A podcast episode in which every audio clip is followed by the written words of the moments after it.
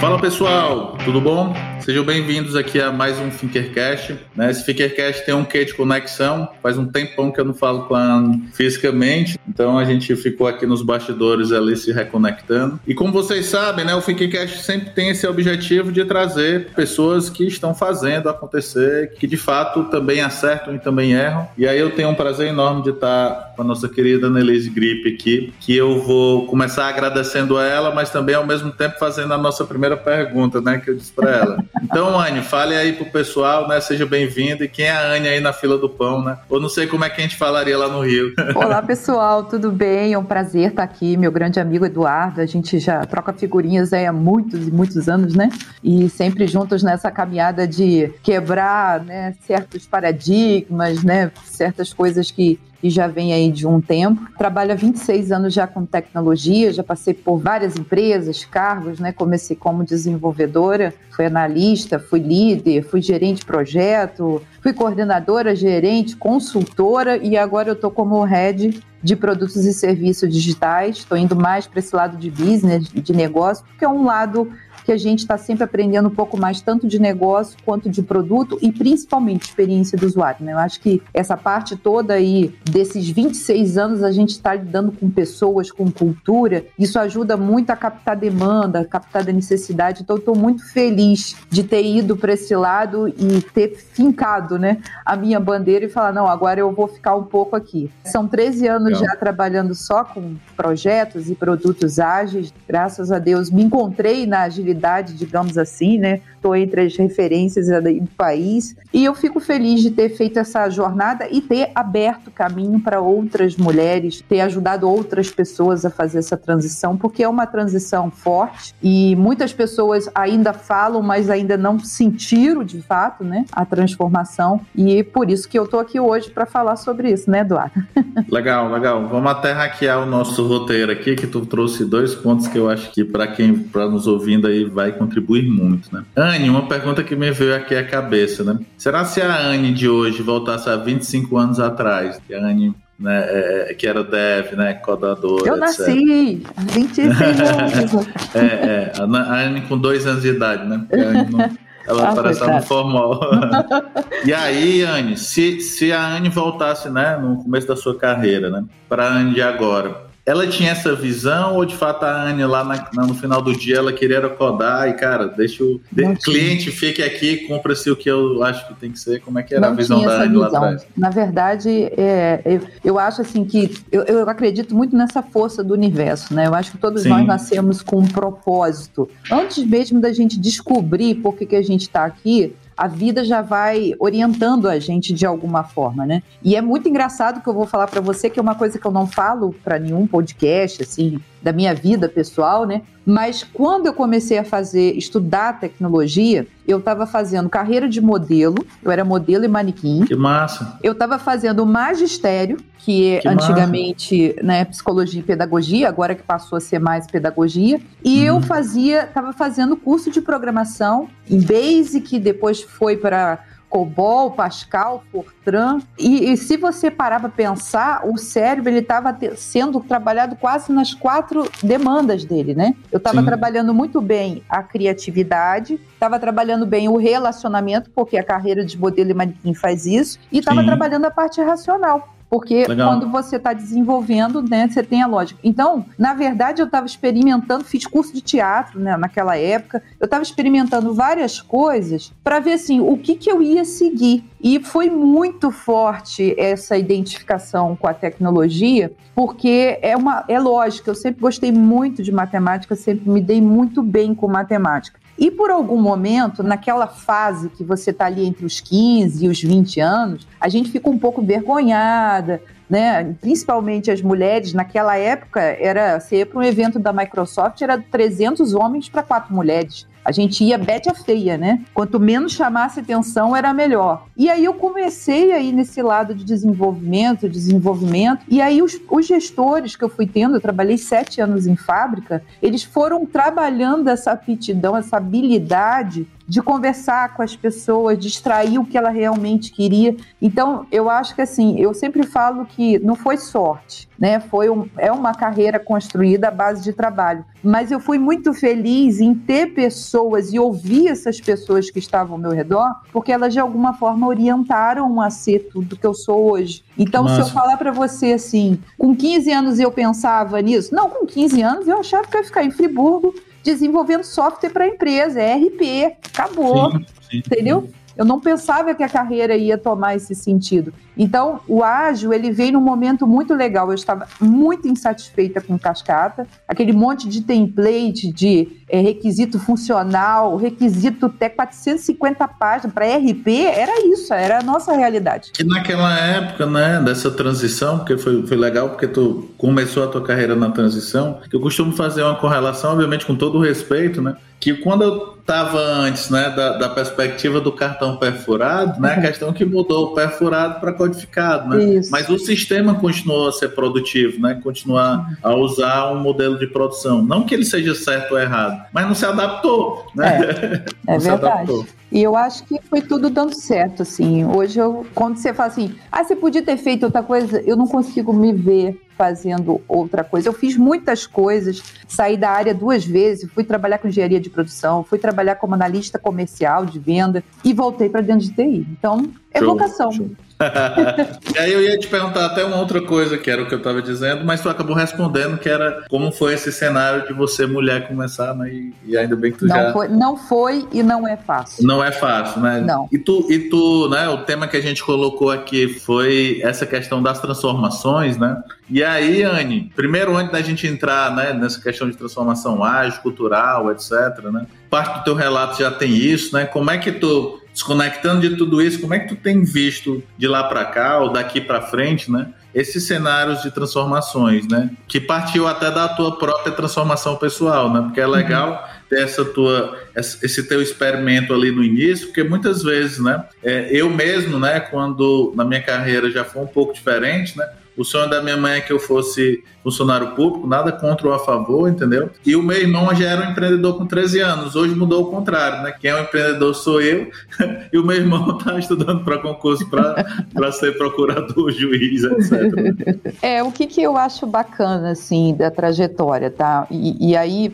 é, tem muitas lições de vida, né? Eu perdi meu pai com 17 anos de uma forma muito bruta e eu sou a filha mais velha, fui emancipada, então a vida não me poupou e até hoje ela não me poupa de eu ter que encarar as coisas, né? Eu sempre falo, eu não tenho outra saída, eu tenho que encarar, né? E, e eu já ouvi muito até o pessoal da comunidade, ah, a gente acha você corajosa.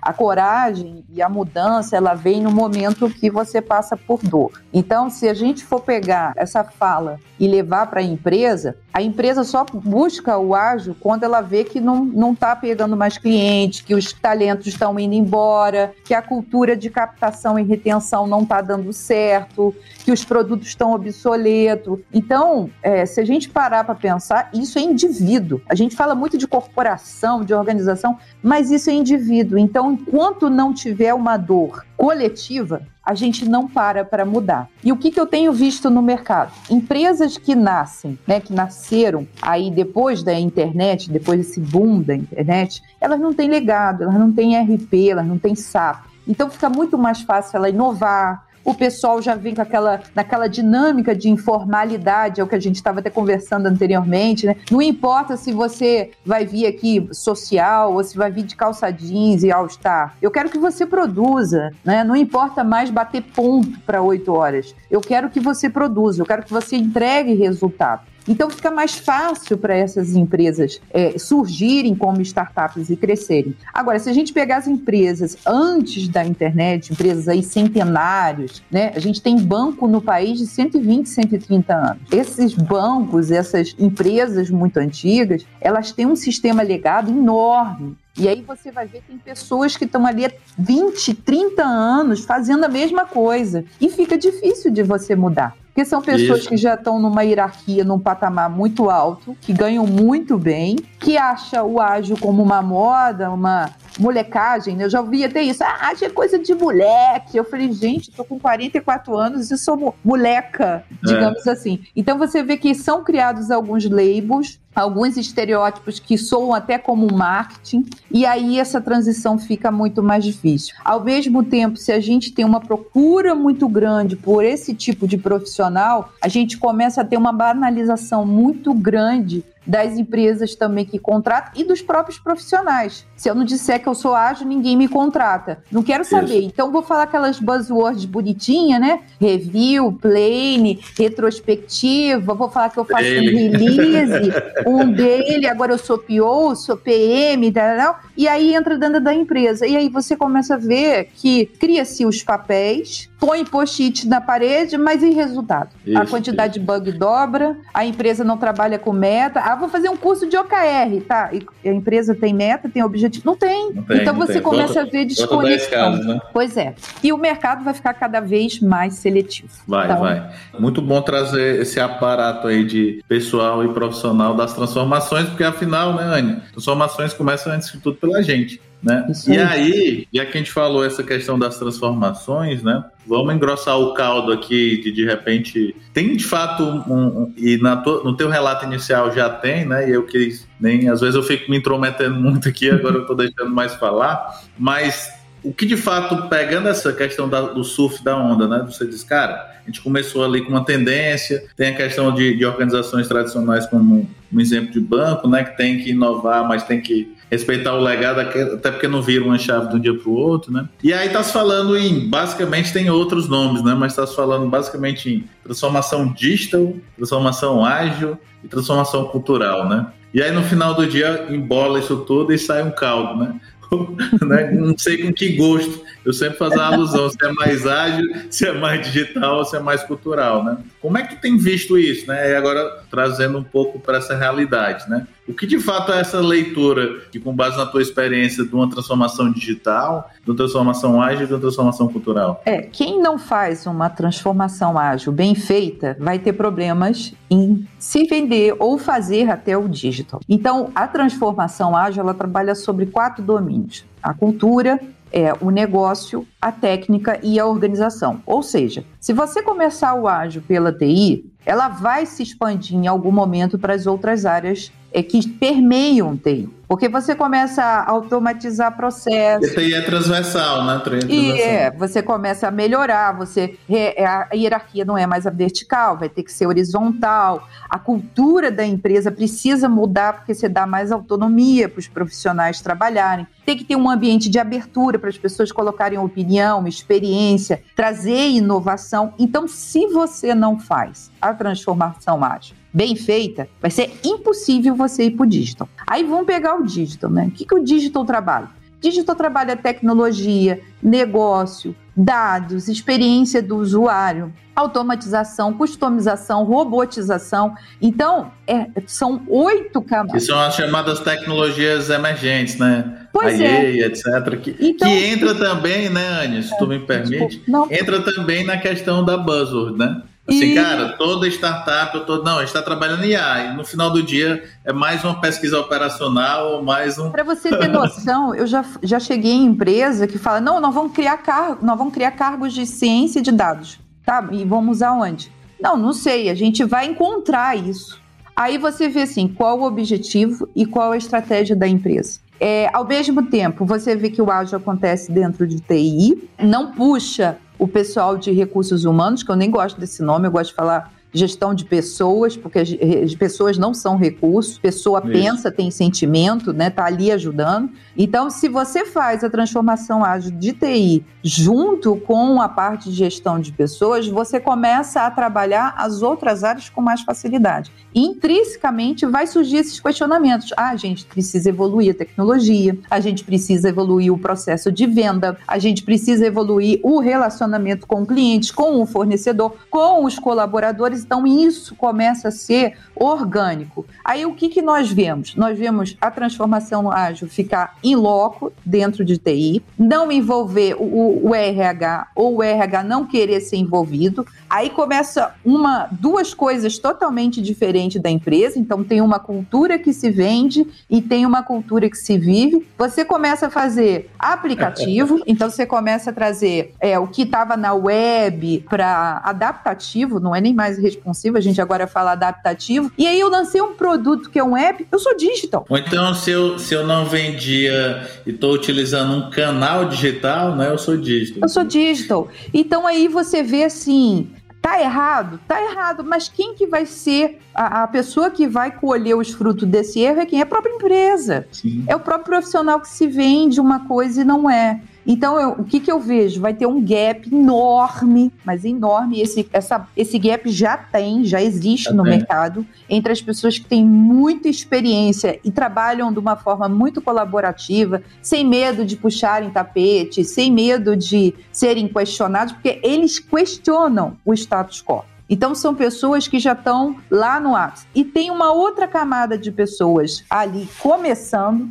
que quer vir para cá, mas não quer estudar, não quer experimentar, não quer errar. E isso se adequa também às empresas. Eu não tenho tempo, né? O que a gente eu não tenho tempo para fazer a transformação ágil. Eu não tenho tempo para ser digital. Eu não tenho dinheiro. Então aí você vê que falta o quê? Brasileiro é ótimo nisso, planejamento. As empresas não planejam, as empresas não separam dinheiro. As pessoas, as, as empresas sequer pensam em fazer merge de sistema, evoluir sistema. Como é que eu começo a desligar o, o legado para começar a produzir coisas mais novas, né? Então tá todo mundo ficou todo mundo sentado durante um tempo ganhando dinheiro em cima dos problemas. Quando a água bateu, né? Aí agora tem que correr todo mundo. Tem que correr. Tu me fez lembrar duas coisas, né? Uma primeira de um tema do pessoal de pessoas, né? Principalmente o modelo americano de gestão, né? Eles chamam de do, do accountability, né? Ou a contabilidade, ou seja, eu ter esse espírito de, de, cara, se eu que a gente chama aqui na FWK missão dada é missão cumprida, né? Então, cara, se eu Sim. disse que vou fazer, eu vou lá e faço. Obviamente, se eu vou lá e faço é porque eu tenho competência, condições mínimas para fazer, né? De, de, mas tu, e tu me trouxe outra coisa, né? Eu também comecei a minha carreira como desenvolvedor, por mais que a minha formação seja administração, né? Olha. E aí eu lembrei de um caso, né? Eu tô falando de 20 anos atrás, de, de alguém lá do supermercado da minha cidade lá em, lá em Sobral, no interior do Ceará. Oh, e que o, que o cara queria desenvolver um site. Aí eu disse, legal. Mas tu sabe que vai desenvolver um site, tu quer vender pela internet, legal, dá pra gente utilizar, né? Vou entregar mais a minha idade. O nome da tecnologia lá que a gente utilizava era o certificado Macromedia, né? Então Opa. era Code Fusion. É, e aí, eu, essa, essa, essa, tecnologia já saiu. né? E aí, Anne, o que que eu provoquei o cara? Eu disse, ó, oh, tu vai. Isso naquela época, eu tô falando de 20 anos, pessoal. Você vai abrir e as pessoas vão querer que tu entregue. Então não é a tecnologia. Aí o cara disse: Não, mas veio outra empresa aqui e disse que faz para mim. Eu disse: Não, a gente faz. Entendeu? Agora, qual, é o que, que eu tô te alertando? É que a gente vai fazer, a gente vai fazer já pensando na época era responsivo, né? Porque todo mundo fazia, a gente usava tables, utilizava uhum. o que a galera chama, né? HTML5, que era separar a camada de apresentação do HTML. Então, na época, a gente, 20 anos atrás, já fazia isso. E o cara disse: Não, beleza, eu vou fazer pelo outro porque tá muito complicado, cara. Eu só queria fazer um site. Se a gente se teletransporta para um ano atrás, né, a gente só para dar um contexto aqui histórico, né, quem estiver ouvindo, a gente está gravando aqui meados do meio do ano de 2021, né, e a gente começou um, modelo, um movimento pandêmico aí de um ano e pouco atrás. É, é o sentimento é o mesmo, né? Tipo assim, é. cara, agora eu não consigo fazer. Ah, me dá um aplicativo, me dá um site, mas beleza, eu não pensei na minha operação que na verdade você cria uma frustração, né? Você cria uma frustração. Porque no final do dia aconteceu até uma situação ridícula comigo, pessoal. Eu tava até com o pessoal do grupo de startup da gente. Teve um, um, um local que eu compro um hambúrguer aqui, uhum. né? E agora ele instalou um aplicativo, certo, pessoal? Presta atenção, nós estamos agora. A gente estava falando de grandes empresas, agora nós estamos indo pro, pro micro, beleza? Sim. E aí ele instalou um aplicativo e ele sempre fazia os pedidos, às vezes, pelo WhatsApp ou pelo iFood, né? E ele disse: Não, se você for baixar meu aplicativo, eu te dou 10%. Eu disse: Não, mas eu te pago agora. Não, se você só. Eu só te dou desconto se você baixar o aplicativo. Aí o que foi que eu fiz, pessoal, Iane? Eu fui pro iFood e pedi no concorrente, entendeu? Porque meu aplicativo já tava lá no Apple Pay, já não sei o quê. Eu tô com fome, eu sou gordo. Preciso comer, né? mas é legal esses pontos que tu tá trazendo, né? Porque no final do dia, é essa gestão centrada em pessoas, né? Não é gestão centrada pelas pessoas. Eu acho que a gente deu um boom muito grande no ágil E agora a gente tem que voltar lá para as regrinhas de administração, sabe? O que, que é estratégia, o que, que é objetivo, o que, que é missão, quanto eu ganho, o que, que eu quero aumentar, carteira de cliente, dinheiro, produto, ciclo de vida de um produto, porque eu vejo empresas aí deixando um produto no ar caríssimo que não traz mais cliente. Qual o objetivo disso? Né? Produteiro, né? pessoas que fazem produto para si, não faz para a experiência. Né? A gente não vê as pessoas pensando se é usável, se é factível, se é viável. Então, acho que agora a gente tem que voltar lá para o MBA em gestão empresarial, sabe? Que eu fiz há muito, muitos anos atrás, mas tem que voltar lá para trás e começar a fazer. Esse, né? esse produto se paga. Por que, que eu tenho que fazer ele? E se eu colocar ele, eu elimino qual outro que eu tenho aqui? Qual o perfil de pessoas que eu quero que venda o meu produto? Qual o perfil de pessoas, as pessoas que vão estar usando? Eu acho que tem uma gama de coisas aí que a gente vai precisar trabalhar e não ficar só framework ágil, papel ágil, ritual. Tem muito mais coisa aí grossa, né, que a gente precisa trabalhar de valor que o pessoal não está se atentando. Eu fico muito confortável, né? apesar de eu gostar da zona de desconforto, né, mas a gente às vezes tem que ser confortável, né, e trabalhando aqui a minha vulnerabilidade, quando eu vejo um relato de, de, pessoas, né, como você sobre isso, porque assim, na verdade, talvez eu me sinta menos maluco só, né? Porque no final do dia, né, a gente está passando por essa arrebentação e, por exemplo, a gente fechou aqui uns dois, uns dois contratos que a gente bateu forte nisso. Tava um ano a gente negociando e tal, não sei o que. Eu disse, cara, a proposta que a gente adoicou para você não é daquele cliente que tu queria, é sua, não tem nada a ver, pode ter elementos para isso, né? Ela vai, ela vai trabalhar essas questões que, no primeiro momento, é entrega de resultado, né? Porque você tem que ter né, produto na rua, software e tal, mas no segundo momento o que a gente precisa atacar é uma nova forma de como tu atuar. Como entendeu? E, e, repensar o negócio. É, e aí foi legal porque, né, é, é, como talvez chega lá o Lalu da questão do nível de consciência, né? É, o nível de consciência do diretor estava legal, e aí veio um vice-presidente novo da Europa para o cara disse assim, quando a gente foi apresentar esse modelo, ele pegou e disse, calma aí, eu já entendi, para mim começa a fazer sentido, né? Porque é desconstruir exatamente, Anne, foi perfeita a tua colocação, o elementar, entendeu? É aquela questão, vamos alinhar aqui o, o que, é que a gente quer de verdade, né? Para a gente criar um compromisso. Por isso que a gente vem trabalhando muito forte né, nos clientes da FWK, valores, sabe? E aí, às vezes, desconstruir nessa questão. Mas, Edu, a gente não precisa fazer uma dele de 15 minutos em pé. Eu disse, cara, assim, no, no momento do movimento, talvez, do ágil, isso fez sentido. Isso faz sentido no processo de aprendizado isso. e de mudança de comportamento. Isso, Mas chega isso. uma hora que as pessoas já estão comprometidas. Outra coisa que eu falo, Liderança se aprende trabalhando com pessoas. Não fica lendo um monte de livro e ali no, na rotina, no dia a dia, você não quer nem falar com as pessoas. Isso não é liderança. Não faz né? sentido, não faz sentido. Não faz a sentido. gente tem que aprender ali no, no front, né? Líder está ali isso, ajudando, isso, apoiando, isso. removendo impedimento. Estou vendo uma pancada de curso de liderança, uma pancada de livro de liderança de gente que eu nunca foi líder na vida. Como é que você vai vender algo que você nunca foi, que você nunca trabalhou? Então, é, tá tendo umas coisas assim. No, eu vou falar para você que eu parei até de, de rolar o LinkedIn. Eu posto Sim. as coisas lá e sai fora, porque. Que era uma provocação que eu tava tendo, né? E aí, obviamente, quem vai me, me ouvir, né? Por favor, não fique chateado, mas ficar chateado, tudo bem, não posso fazer nada, né? Eu já já a gente vai chegar no Manage 200.0, entendeu? E não mudou a gestão. Né? Não adianta você chegar, você chegar e trabalhar essas questões dos valores se o final é o que tu falou há cinco minutos atrás. Não pratica, né? É. E não pratica, né? E eu gostei muito, Anne, né? Desse teu, desse teu é, é, encadeamento do raciocínio, né? Calma aí, Edu, vamos começar pelo ágil, depois eu trago o digital. E aí, Anne, como é que eu encaixo o cultural? Ou isso ah, vem a reboque? Olha só, Cultura, eu vejo todo mundo falando de cultura igual que fosse um creme que eu comprasse na farmácia e passasse no cabelo. cultura. Ou igual aí ao teatro, né? Porque se confunde com isso, né? Pois é, cultura é algo assim.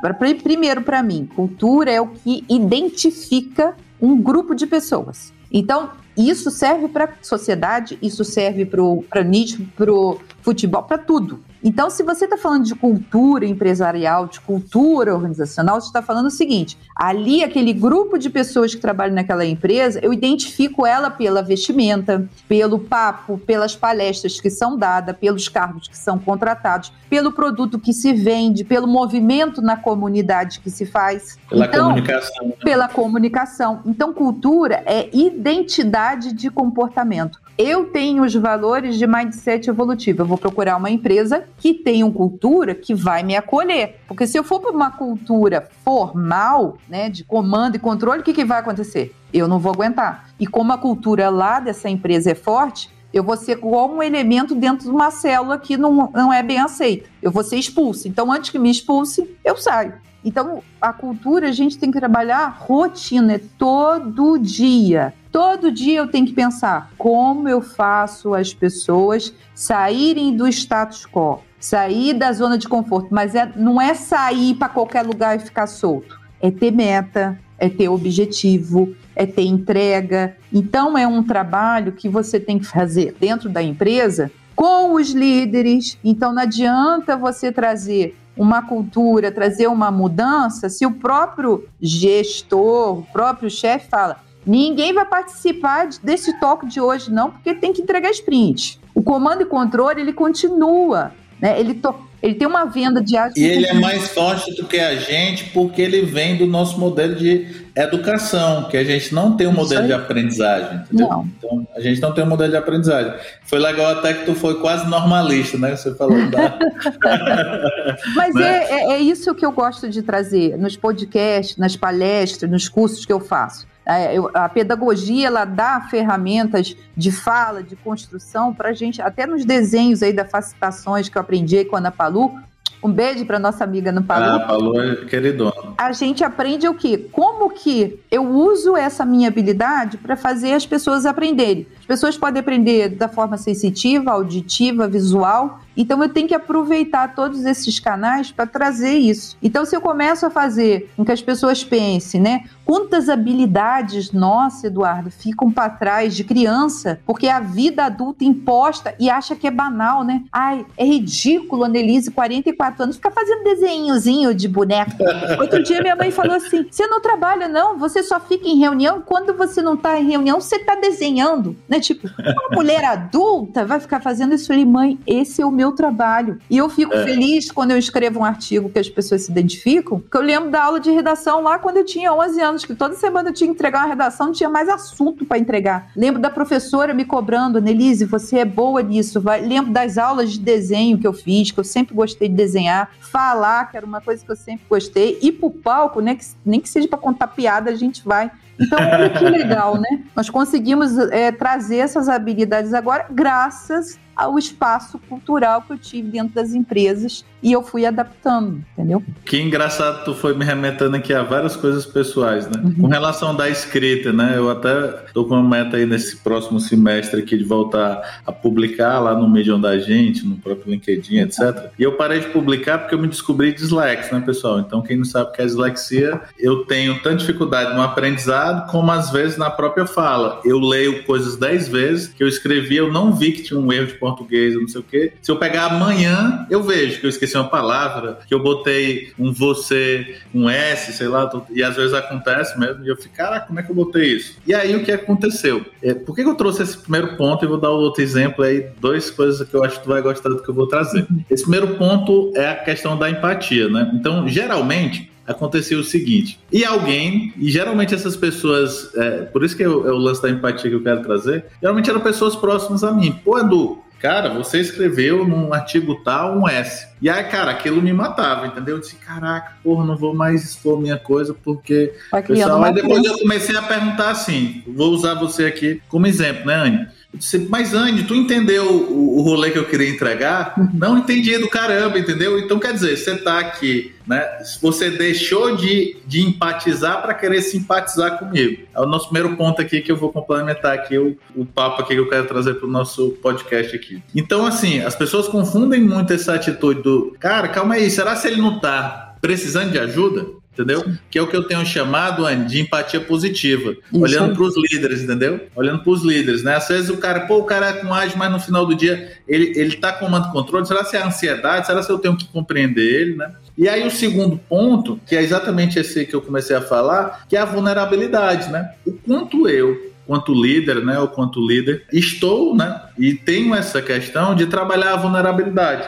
E aí eu vou dar outro exemplo também prático, né? Hoje eu fui, a gente tem uma reunião semanais de highlights com o time e eu disse pra galera, galera, é o seguinte, né? Minha esposa fez uma cirurgia bariátrica e ela, para mim, vamos tentar empatizar com ela, possivelmente eu vou ter que fazer, porque eu fiz já todos os estudos e, e tô bem acima, né? E aí eu tô seguindo uma dieta com ela, não é a mesma dieta, obviamente, mas é uma dieta que indiretamente tira a cetose, né? Tira o carboidrato, você fica com um mau humor. É, é biológico. Beleza? E eu disse pra galera, galera, então é o seguinte, se de repente me chamem a atenção, entendeu? Olha aí, eu, nunca pensei em falar isso. Eu tô falando um negócio porque aqui vai ficar gravado, né? E uhum. ok, não tem nenhum problema com isso. Mas aí, ó, galera, se eu de repente falei, eu fui ríspido com alguma coisa fora do normal para vocês, né? Reflitam disso e depois me chamem a atenção para me desculpar e não sei o quê, porque pode é biológico, entendeu? Às vezes eu e aí você, né? A maturidade nos traz isso e a maturidade, pessoal, não tem nada a ver com idade. Né? Tem a ver com a gente entender esse nível de consciência. Isso é humanização, né? Isso.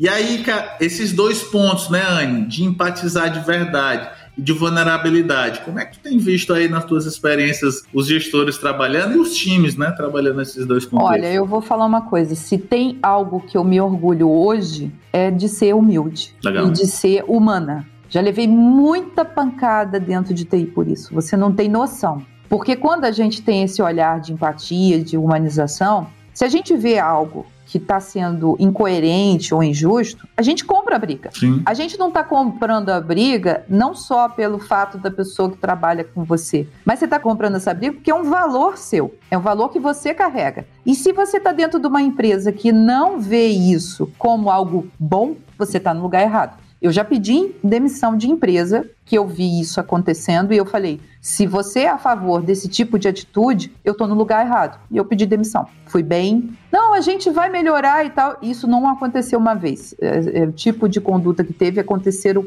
umas três vezes seguidas e chegou na terceira vez eu falei: chega, para mim não dá. Um tipo de brincadeira que eu não gostei porque a brincadeira colocava uma pessoa abaixo, né, em termos de QI, em termos, sei lá, de inteligência, né? E eu não gosto uhum. desse tipo de coisa. O que eu vejo no mercado é o seguinte: quando falta conhecimento, experiência, sobra egocentrismo. Então, Boa. as pessoas é o efeito de Dunning-Kruger, né? Como que eu vou garantir que eu vou estar tá lá, que eu vou ser o cara? Vou trazer um monte de coisa. E aí, quando você faz uma pergunta de chão de fábrica, de experiência, é, dá uma volta e não responde. Acontece muito isso. Então, eu acho que eu estou vendo, após pandemia, o que eu tenho visto é que muitas empresas estão começando a trazer esse olhar. Se eu trago as pessoas para trabalhar que têm bom coração, que querem fazer acontecer, o coletivo funciona melhor, a cultura muda melhor, as pessoas começam a trazer ideias, o clima fica bom. A gente trabalha de 8 a 12 horas dentro de uma empresa por dia. Muitas vezes a gente fica mais com o pessoal da empresa do que com a família. Sim. Então, se a gente não for empático, né, tiver essa visão humanizada, né, fica difícil. Então, eu sou uma pessoa que eu falo assim: ah, é, gente, eu não sei esse negócio. Depois vamos marcar uma reunião, vocês me explicam? Aí um, um, outro dia uma pessoa falou: Ai, que coisa feia! Você, uma mulher conhecidíssima, fala que não tá entendendo do negócio. Eu falei: Isso é fraqueza! Ninguém demonstra fraqueza. Eu falei: Pois ao contrário. Quando eu falei com o time que eu não sabia e pedi o time para me explicar, o time adorou, ficaram assim, caraca, a Annelise pediu pra gente explicar pra ela, nós vamos fazer um PPT. Eu falei, gente, pode parar, não é nada disso. Quero que vocês sentem e me falem as regras de negócio. Então, é, as pessoas estão indo muito, a gente estava até falando isso, eu e uma amiga ontem, é muita imagem, a imagem tá ficando cansativo, me mostra resultado. Isso, então, isso. o foco tem que ser produtividade, resultado. Não adianta ficar fazendo muita firula. É igual aquela empresa que começa a fazer muito evento de agilidade e não começa a entregar mais nada. Ou entrega com bug. ou, né? ou, então faz o que eu, eu chamo de scrum de reunião, né? Que a gente até já fez aí, faz parte do aprendizado, né? Mas, o que é legal, o que é legal tu falar é que assim, isso para a gente é uma constante, né? Ou seja, todo dia tu tem que se olhar para isso e tem que trabalhar esses teus hábitos, mas se tu não souber o porquê eu tô querendo fazer as coisas, né? Por exemplo, eu fui empreender, né? Não necessariamente para ganhar dinheiro. E, e, querer ganhar dinheiro não tem nenhum demérito, certo, pessoal? Quem está nos ouvindo, etc., tem nenhum demérito. É, eu fui para fazer duas coisas, mas uma primeira, 80%, eu ter tempo. E às vezes, quando eu me pego não tendo tempo, que é exatamente esse rolê aqui, sei lá, se eu pegar as últimas três meses, eu tô trabalhando 14 horas por dia, entendeu? Né? Mas aí você começa a se perguntar assim, cara, eu trabalhei para isso, Aí vem os outros 20%. No meu caso, é só minha leitura, certo? É o seu pareto. Está, é, o meu paretinho, né? Eu vou botar até 30, 70 para não ser o pareto, certo? Talvez seja até mais isso. Que é o quê? Por que, que eu comecei? Entendeu? Por que, que eu comecei? Né? Então, a resposta com esse porquê, né? E com essa questão que é muito clara que eu precisava ter tempo, etc., né? Começa a trabalhar a questão do, do teu equilíbrio de vida. E equilíbrio não tem nada a ver, as pessoas assim pensam, não, é eu trabalhar quatro horas, eu descansar quatro horas. O equilíbrio é, é ser singular, né? Então o equilíbrio para a Anne vai ser de uma forma, para o Edu vai ser de outra forma, para o José, para a Maria. E a gente precisa compreender. Agora a gente contratou uma galera mais técnica, a gente desenhou um modelo lá do, de Squad as Service mesmo, de verdade, é um serviço, a gente monta uma operação, entrega e se não fizer mais sentido a gente coloca, é um negócio até meio louco, mas eu acho que está começando a dar certo. E aí eu conversando agora com os sócios, né, eles dizendo, pô, mas Edu, a gente precisa de oito horas, eu disse, não, cara, a gente precisa de disponibilidade, entendeu? Se o cara é sênior, em uma hora ele resolve, é isso entendeu? Aí. Se ele, se ele tá, porque eu, né, no meu, no, no time da FWK, Anne, pessoal, a galera me chama de Batman, por quê? Porque o melhor horário que eu produzo é à noite. Entendeu? Uhum. Então, assim, você quer me dar alguma missão, você quer produzir alguma e tá coisa. tudo bem, né? Cada um isso, tem o seu isso, ritmo. Isso, não tem, eu, não preciso, eu não preciso saber tudo, você não precisa saber tudo, ninguém precisa saber tudo. É, uma vez um desenvolvedor chegou para mim e falou: Ah, mas você fala de agilidade, mas você não desenvolve mais? Eu falei: Não, desenvolvi durante nove anos. E outra coisa, se hoje você tá pegando biblioteca pronta, que eu ajudei lá atrás a construir isso. Aí ele ficou olhando pra minha cara, entendeu? Eu já passei muitas situações dessa. E vou contar contar só uma para você dar uma risada boa. Eu fui palestrar. Ah, eu quero, porque o que eu ia te perguntar era sobre práticas, né? Vamos, vamos falar Eu fui palestrar num grande evento de, de, de, projeto, de produto nacional, e eu estava assim na ponta do palco. A, a, a palestra ia ser um keynote. Eu estava de tênis, calça jeans, camiseta com casaquinho, aquele estilo Annelise de ser. E tinha um cara louro, de olhos claros, assim, terno, cheiroso, do meu lado, e ele falou assim: Menina, faz favor, pega um copo d'água para mim, porque daqui a pouco eu vou palestrar. Falei, ah, amigo, não posso, porque eu vou palestrar agora. Entrei no palco. A cara da pessoa, eu olhando do palco para ele quando eu subi, foi a coisa mais linda do mundo que aconteceu na minha vida. Então, é, você vê que são pessoas que ainda. Cara, já aconteceu literalmente a mesma coisa comigo. É. E eu disse, e eu disse ao vivo, né? Não, não me pedi um copo, né? Mas eu voltei para minha cidade. Era um evento de 500 pessoas. Eu estava na frente e a pessoa disse: Ah, mas não sei o que, vai palestrar. Ela não vinculou o meu nome, lembrou de mim do passado. E aí, quando os caras me chamaram, ó, vai agora para encerrar o nosso evento, especialmente, aí me chamaram. Aí eu peguei o microfone, fulano, cara, você não lembrava de mim. que aí também tem o lance do cearense, né? O cearense tem o lance de ser moleque. Né? Mas talvez foi falta de empatia minha. Mas já teve empresa me querendo pagar para eu falar que a empresa era ágil, fazer um talks. Eu falei, não, não faço isso. Né? Então eu até agora estou numa, numa idade muito feliz né, numa maturidade, num autoconhecimento. Eu queria ter isso com 20 anos, mas a vida é assim. De conseguir hoje escolher aonde eu quero estar, aonde que eu vou fazer a diferença para a vida das pessoas. Isso em termos de empresa, isso em termos de comunidade, de evento, porque a gente começa a ver que as pessoas usam muito. Ah, vão chamar a Nelise, porque a Nelise chama público. O pessoal gosta dela que ela fala a verdade, vão chamar ela. Mas às vezes você vai para uns cenários, para uns ambientes que nem você se sente bem de estar. Sim, né? sim, sim. Então, essas Até coisas. Às vezes energeticamente. Né? Que era o que eu ia, era o que eu ia te dizer aqui, né? Para gente rumando aqui para o nosso final, porque senão a gente pega duas cervejas e continua, né? É, agora, e, e, praticando essas duas, esses dois valores aí que a gente levantou, da vulnerabilidade e da empatia, que a gente praticou, acho que desde o momento zero, eu já agradeço a você aí por ter aberto seu coração, aí só reforça quanto a nossa amizade e parceria sincera. É, Anne, Dito posto que a gente colocou aqui, as provocações, né, uhum. etc. Se a gente tivesse, né, que, que ajudar as pessoas que estão nos ouvindo, né? Geralmente o público aqui são pessoas que estão no, no, construindo uma carreira, são executivos e executivas e tal, né? Então tem nosso público varia ali. Se eu tivesse numa matriz ali de administração uhum. clássica, né, seria do tático para o estratégico e tal. Obviamente tem pessoas que estão começando a carreira, né? O que, que a gente diria para essas pessoas de questões de cunho prático, né? Então, do, de uma perspectiva dela como pessoa, né? E da perspectiva dela quanto organização, né? Se, se, o, o, que é que a gente conseguiria juntar aqui? Porque sempre é importante, às vezes, né? Não é que eu vou dizer assim, os sete passos fundamentais, não, segundo a Nelise, para não sei o quê. Né? As pessoas não, não é são iguais,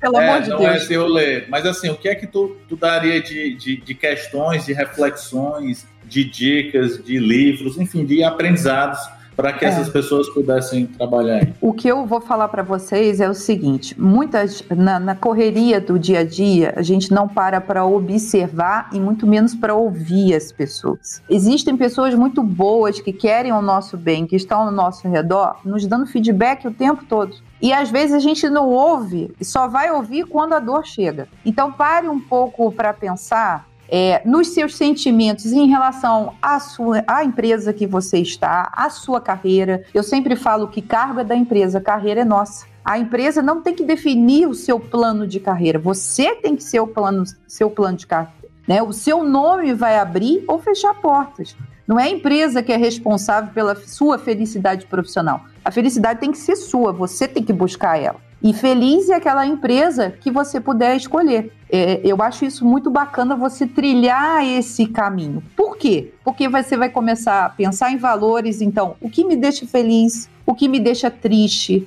É, o quanto eu quero trabalhar, que tipo de trabalho eu quero fazer. Estou tendo oportunidade? Oportunidade a gente cria. Estou numa empresa criando uma oportunidade, ela não chega. Vale a pena eu continuar nessa empresa plantando semente e não vendo ela germinar? Será que não é hora de eu começar a olhar outras empresas, me identificar com alguma e começar a trilhar um caminho para ir para lá? E, e, ao mesmo tempo deixar essa bandeira sincera na que eu estou, né? Na que você está, entendeu? Eu disse assim, ó, cara, não tá legal, não tá não sei o que, eu tô atrás, porque é, conversas sinceras, né? Conversas adultas, né? E assim, toda empresa que eu passei, eu deixei isso bem claro. E o que eu acho mais bacana é que até hoje eu posso voltar em qualquer uma delas. Porque chega um ponto que a pessoa começa a ver o seguinte: eu não estou falando isso para aumentar o meu salário, eu não estou falando isso para querer um mimo ou um carinho. Eu estou falando isso porque eu vesti a camisa da empresa e eu quero muito que a empresa se dê bem. E aí, Sim. quando você sai da empresa, que os, os pratos começam a cair, algumas coisas fazem sentido.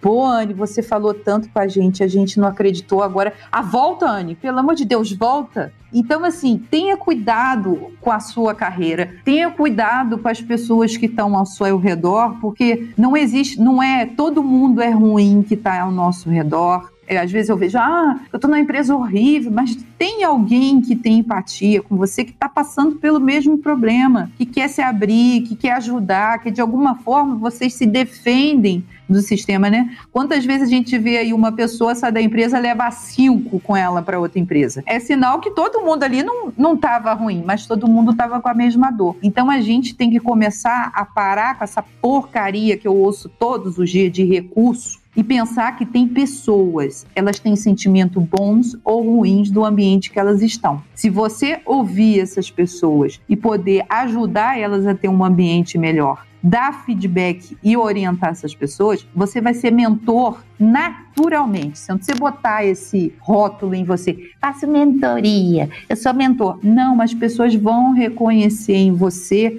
uma pessoa que se preocupou com a carreira dela, que se preocupou com o profissionalismo dela e que é que ela tenha sucesso. Né? Para mim, o profissional que tem valor é aquele que compartilha. Eu compartilho tudo que eu faço, eu não tenho problema com isso, porque eu estou sempre aprendendo. Se eu estou sempre aprendendo, a régua está sempre acima, está sempre transbordando informação. E se eu não, não levo isso para o universo, eu não tenho mais empregabilidade, eu não sou mais chamada para compartilhar nada. Então, é um fluxo, sabe? As pessoas têm que pensar que a gente vive num sistema. Tudo isso é um sistema. TI é uma bolha, gente. A gente às vezes vai na empresa e encontra uma pessoa de Salvador na empresa. Como assim, fulano, você está aqui? É, tô trabalhando aqui. Então tem que parar, né? A gente tem que parar com o individualismo. A gente vende muita colaboração mas a gente não trabalha isso no dia a dia, né? Na hora que a gente fica inseguro, com medo, não, my precious, né? Ah, é meu, é meu, é meu. Tem que parar. E, e, e é até assustador, né? É, ontem a gente chamou um grupo de startups, porque assim, o business da gente é inovação, né? Então, inovação na gestão, que é isso que a gente está falando. Então, mas por essa questão, por uma demanda do mercado, por tipo de cliente, a gente está tendo que trazer a equipe técnica para junto. E aí, eu cheguei a gente tomou uma decisão estratégica, a gente vai junto com o Instituto Federal, primordialmente começar, mas pode virar mais coisas, formar 100 devs. Aí eu chamei um grupo de startups para discutir isso, né, para dizer, galera, e eles, não, como é que eu participo? Eu disse, galera, entendi o seguinte, eu tirei, tô tirando da minha carne, eu não, eu não sei se eu vou contratar esses devs, entendeu? Mas se tiver mais, a gente vai colocar, porque a gente está plantando, Sim. entendeu? Mas a gente, né, na FWK, como signatário da ODS, que é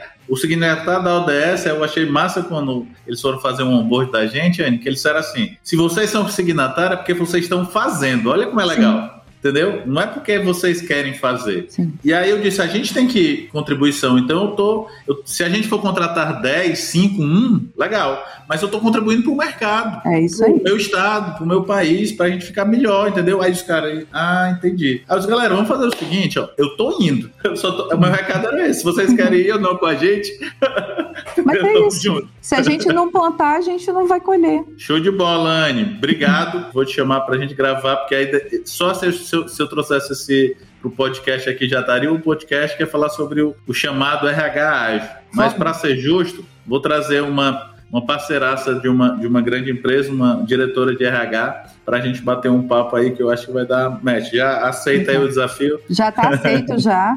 É um prazer falar esses assuntos e eu agradeço aí o podcast, o convite. A gente já estava para marcar há muito tempo, né? Já. E a gente estava enrolando e não marcava, mas saiu saiu com emoção, né? Foi bom. bom, bom e eu queria deixar para vocês aí como material de estudo o meu site, né, anelisegrip.com.br. Lá tem muito material. Eu criei o site em 2014, sou eu que administro e de 2014 para cá tudo que eu faço é, na comunidade, nas empresas que eu aplico, tá lá no site. Então tem palestra, tem podcast, tem artigo, tem dinâmica, tem a parte comportamental, tem mapa de competência para fazer com o time, tudo que você pode pensar em termos de mudança aí de mindset tem, inclusive livros também, dica de livro. Então. Ah, legal, legal. Então, é... Então vou botar aqui, a gente vai botar nos, nos comentários aqui do, do episódio para que vocês possam acessar. Isso aí. Fechado? vamos que vamos. Obrigada, meu amigo. Obrigado, obrigado, pessoal, né? E acompanhe aí os novos episódios aí do Finkercast. Nós estamos aí em todas as plataformas aí, Spotify, Deezer,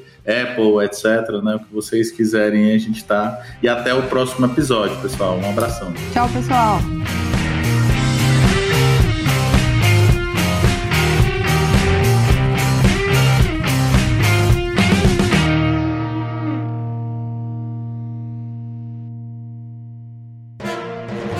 Mais um produto com a edição do Senhor A.